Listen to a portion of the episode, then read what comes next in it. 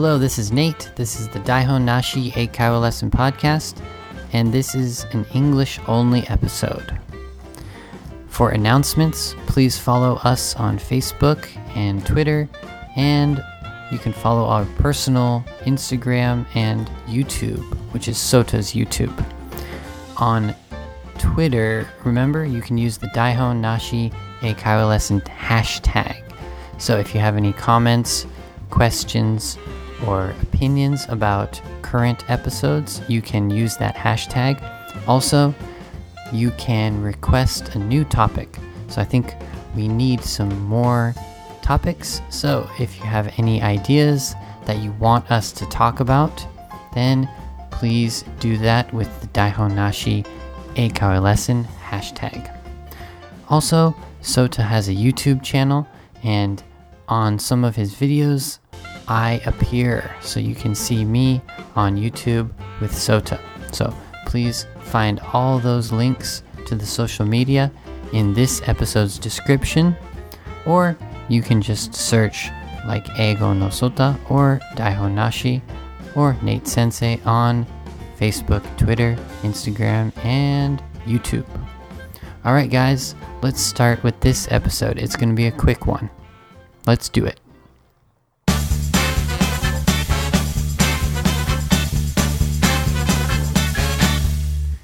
Okay, so what's the topic for today? Well, it is hiking. Yes, hiking. The reason I chose this topic is you can imagine that this season, it's autumn. Right now, it's October. We just talked about um, autumn on the bilingual episode. So I wanted to touch a little bit on hiking, which is a popular, you know, activity to do in autumn in the fall time. So I wanted to just go over some words that we use for hiking and also my experience hiking in America and in Japan. So let's get started. First of all, one thing that I hear my students say is mountain climbing. Mountain climbing. What's mountain climbing? Well, in my mind, hiking is more common for a normal California person. Hiking means you are walking on a dirt trail in the forest. Yeah, in the forest. That's it. That's hiking. So maybe you drive to a, a park which has a lot of trees and you walk on the dirt trail and that's hiking, right? It can be in the mountains. It can be, you know, it doesn't have to be a huge mountain. It can just be hmm, kind of some trees and you know, it's just nature. You know, it doesn't need to be a huge mountain like Mount Fuji or something. So, hiking for me is a more common word in America. Mountain climbing, I I think that would be really a more serious kind of thing. So, I don't think it's like fair to say like, "Oh, I went mountain climbing yesterday." If you just walk on a trail, I don't think that's really mountain climbing. I think mountain climbing it's more serious. Maybe you're you're using some kind of rope or you have some special gear or you're climbing more really steep thing where there's some rocks or something. That reminds me more of rock climbing. So mountain climbing or mountaineering, those are more serious things. That's for more professional or, you know, more serious people. As for rock climbing, that's when you're using a rope, or you could be free climbing, but basically you're holding on to the rock and you're just climbing straight up. So I think those are three different things. Hiking is a more simple thing where you're just walking in the forest on a trail. And mountain climbing is when it's more serious. Maybe you're climbing up some rocks, you have some gear and some ropes or something. And rock climbing, which is just going straight up the rock. So, okay, I just wanted to make that a little bit clear. One thing that came up when I was explaining about this is the word in the mountains. So I hear this sometimes. I think it's a little bit different in California than in Japan. In Japan, sometimes you have a mountain that's just one big peak, it's just one mountain. A good example, of course, is Mount Fuji. So Mount Fuji is just this huge, just one peak, one big mountain. So in California, it's not so popular. I mean, not so popular. No, it's there. It's not so common that there's just this one big mountain. Like near my hometown, we have a lot of small mountains that we don't really think about as just one mountain. It's more like a bunch of mountains. We say a mountain range, or it could just be some hills. You know, it doesn't need to be this mountain thing. Anyways, um, when I go hiking, I don't really say like I climbed up something mountain, Mount Fuji, Mount Rokko, Mount Kongo, or something. I never really did that when I was in California. I just climbed or I hiked in the mountains. So I went hiking in the mountains. And we always say that phrase in the mountains. In the mountain?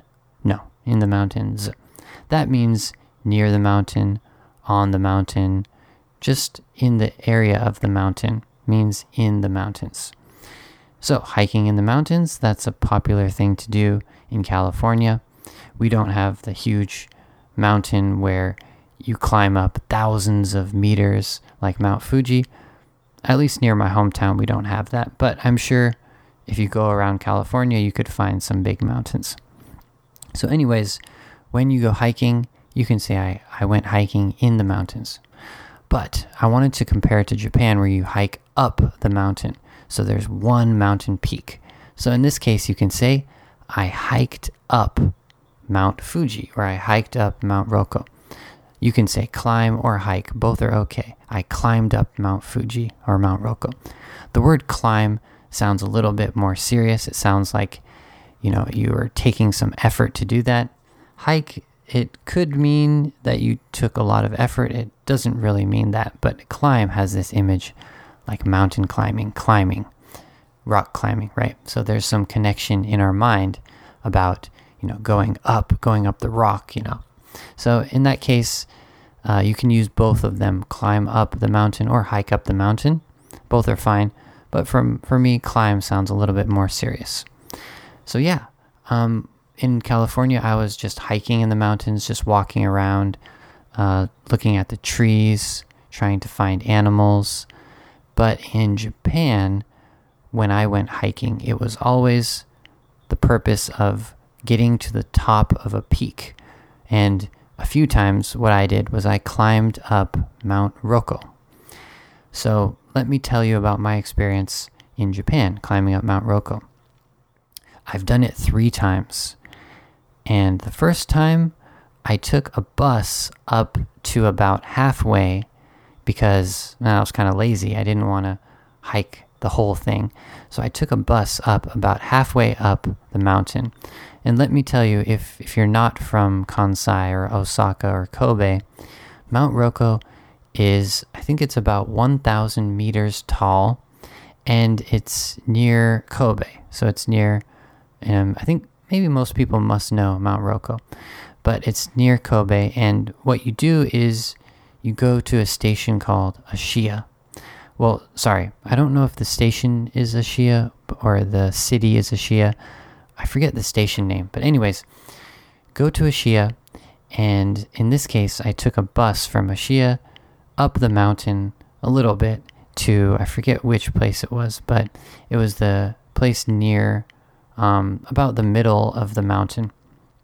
And the reason I did this was my student, my student had climbed up Mount Rokko and recommended that I take this bus and that I go on this certain trail. So what I did was I went up about halfway, I hiked up to the top and went back down to Arima, which is a hot spring town. So if you do hike up Mount Rokko, the great thing to do is you don't hike back the same way. You hike down the opposite side, which is Arima, which is a hot spring. So after I did that the first time, I was kind of addicted to it. It was fun, it was exciting. So I wanted to do it again. So after that, I tried two more times. And the second time I tried it was a bit more difficult because we went this way called the Rock Garden. the rock garden. So it's kind of like more like mountain climbing.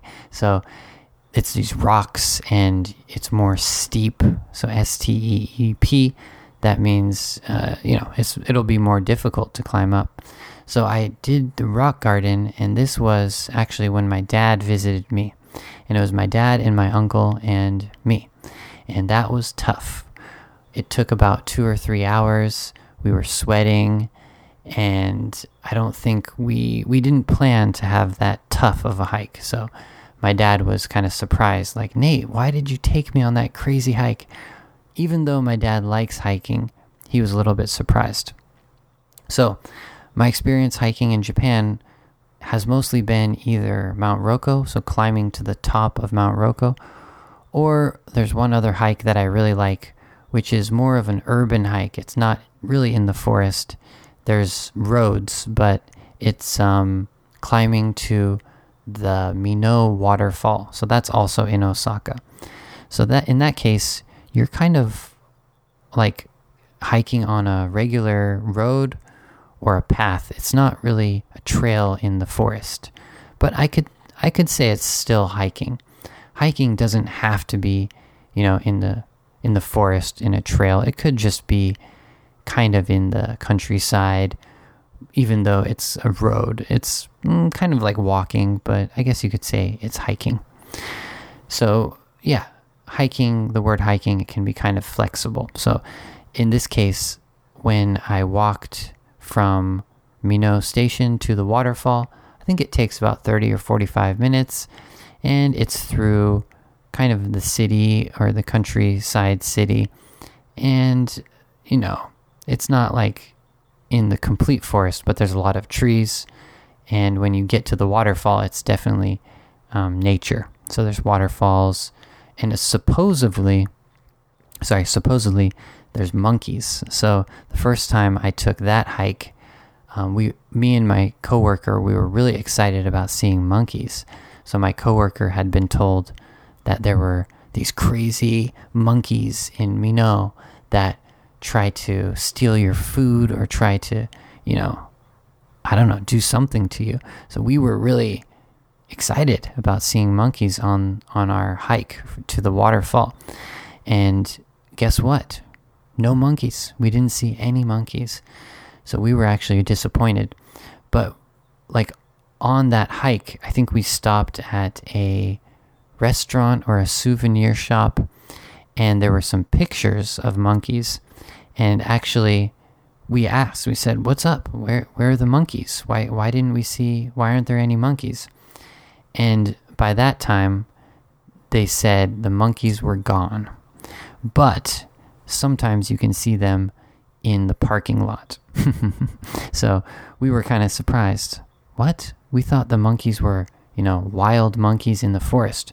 But it turns out that they were actually, you know, hanging out in the parking lot because I think the parking lot has some trash cans and food and stuff. So maybe they were trying to beg for some food in the parking lot. But we didn't actually make it to the parking lot because we didn't drive. So the parking lot was in a very um, different location than the waterfall. So we never saw any monkeys and we were a little bit disappointed. Maybe the monkeys come during a certain season, I'm not sure but we didn't see any. So uh, after that, um, after that first time I went to Mino, I think I took that hike a few times later. Uh, probably two, three, maybe even four times. So it's a really nice hike to do, especially in the autumn time, because Mino is famous for maple leaves. And I think you can get a deep fried maple leaf, which is a really interesting kind of souvenir to have deep fried maple leaf. What? Sounds really crazy, right? Well, I think I must have tried it, but recently I, I didn't eat that, so I'm not sure how it tasted, but it must have been crunchy, I'm sure. So, comparing to America, in my experience, when I was younger and when I was hiking in California, I never hiked up to the top of a mountain and back down. I was always just going around in the mountains. And it was always like kind of going up, kind of going down. It wasn't really like just straight up as much. It was a more enjoy- enjoyable hike, and I didn't really have the situation where you hike to the top and you see this beautiful view, and then you go back down. In California, I just enjoyed hiking along a trail where you can see some trees, some nature, some rivers, maybe lakes, some birds, and especially in my hometown, there were deer. So you can see a lot of deer in the forest. Yes. Okay. So that's what I wanted to talk about hiking. One last thing I wanted to mention is that hiking in California, you have to be careful about some wildlife. So you have to be careful about bears, but also about mountain lions. So if you do go hiking in California, please talk to the local person, the local ranger. Um, that's the like policeman that works in the forest. It's called the park ranger. They'll tell you what to do if you see an animal like a mountain lion or a bear. In Japan, I've never hiked in the far, you know, countryside place such as Aomori or, you know, Hokkaido or um, something like that. So I've never seen any warnings for bears. I don't know. There could be bears in Mount Rokko, but I'm not sure. The one thing they say to be careful about are wild boars. Wild boar. So boar is B O A R. So that's like a wild pig. And in California, I'm not sure if we have those, but in California, when you hike, you got to be careful about mountain lions and bears. There's not that many of them. You don't have too much of a chance to see them, but they do exist, so you have to be careful about them. What I've heard if you see a bear, if you see a mountain lion, the most important thing is that you don't panic. You stay cool, you try to be strong and big and confident, and you try to slowly walk away from the situation. Don't run. If you run, they'll try to chase you. Also, of course, if you go hiking, please check the with the ranger about what to do if you see one of those. Um, but basically, in California, when you go hiking, mostly you just see deer, not so many, uh, you know, mountain lions or uh, bear. So don't don't be too scared about that. All right. So today I wanted to talk about um, the difference between hiking and mountain climbing, and about my experience hiking in Japan, and also about the difference between my experience hiking in California versus Japan. Finally, I wanted to end with a question. Are you going hiking this autumn? Where are you going to go? Where are you going to go hiking? So I went hiking in Rokko in Mount uh, in Mino. How about you? I think you might be in a different place, in a different uh, area. So are you going to go hiking? If so, let me know. I'm going to post on Facebook and uh, also on the Daihon Nashi Eikaiwa lesson hashtag on Twitter. So if you went on any hikes recently, if you have any hiking recommendations in Kansai or all over Japan, or if you're in a foreign country, please let me know on social media. Are you going hiking this autumn? Um, what hiking, uh, what place do you recommend for hiking? Or if you have any questions about hiking in America or hiking in Japan, please let me know on social media. All right, guys, have a great day, and I'll see you for the bilingual episode. So it's coming up soon. so you're to have to get some English practice, uh, quite a lot of English practice in the next few days. So I'll see you guys. Have a nice Friday and have a nice week. Have a nice weekend. Just have a nice life, basically. All right, guys. Bye bye.